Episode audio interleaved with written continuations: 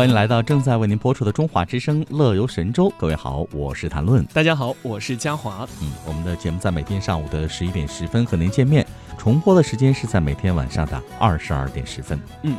那今天呢，我们要关注到的是粤港澳大湾区发展规划纲要。近日呢，它正式印发了，文化和旅游发展在多个章节均被提及，包括共建人文湾区、构建休闲湾区，并将建设宜居、宜业、宜游的优质生活圈确定为五大战略定位之一。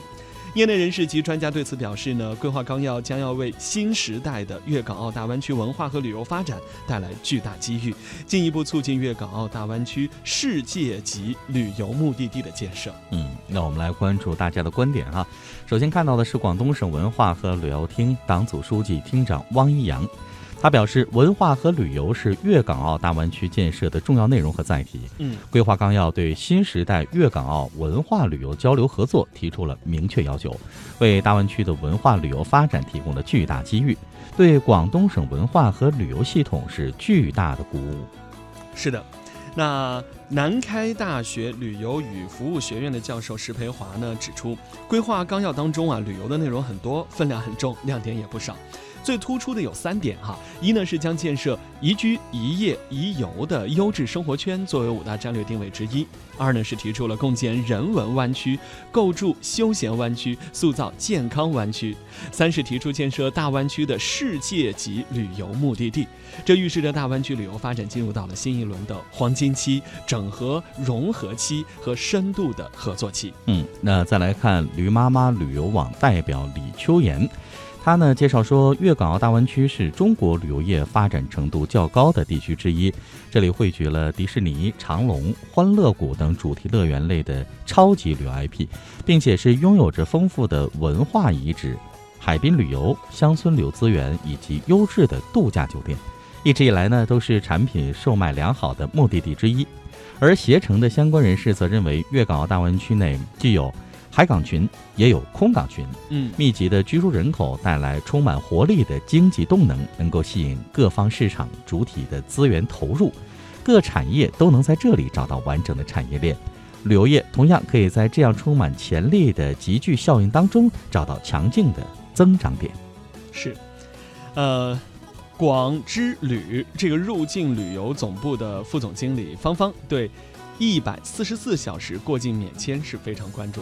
他说啊，目前的广东只有在广州机场实施针对五十三个国家旅客的七十二小时的过境免签政策。如果一百四十四小时过境免签政策在大湾区多个出入境口岸开放，将极大的便利外国游客前来观光和商务旅游，进而拉动大湾区的入境旅游。嗯，那我们再来看记者发现啊。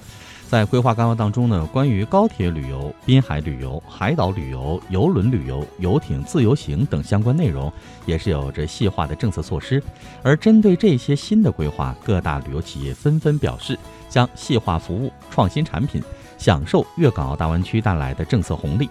对此，深圳某国际邮轮母港有限公司的副总赵静华就表示，将尝试开发连接大湾区三个邮轮母港的产品线路，让游客。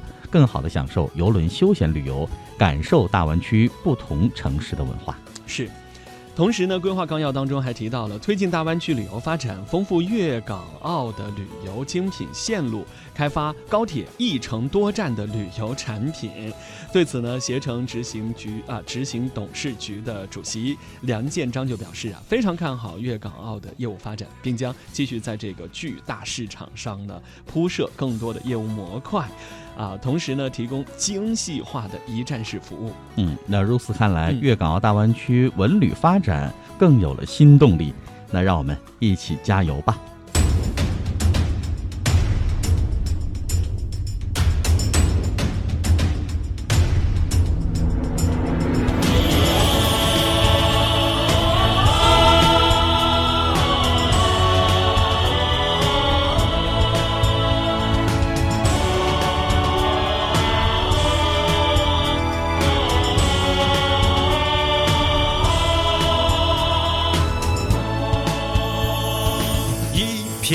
汪洋连着天，一条海龙云中现。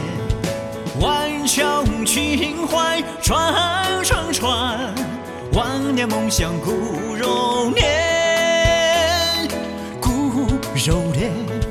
一座神桥，桥虽桥，一声赞歌声海潮。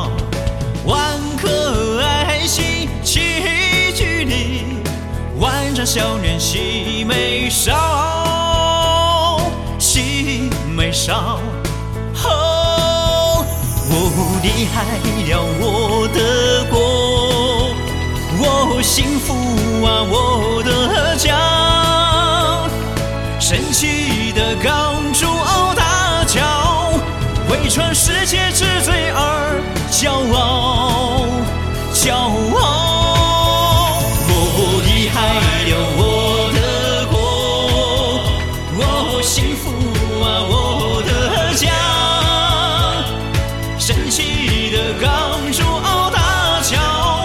为创世界之最而骄傲，骄傲。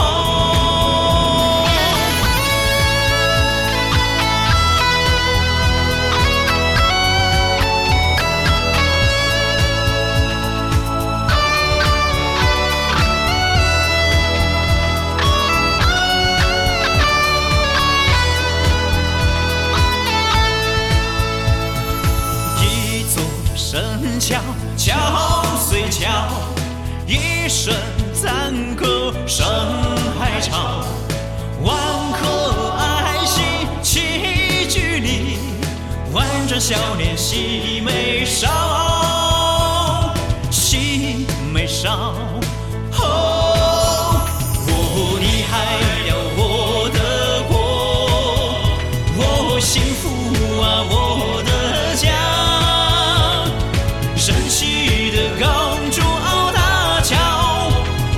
世界是最安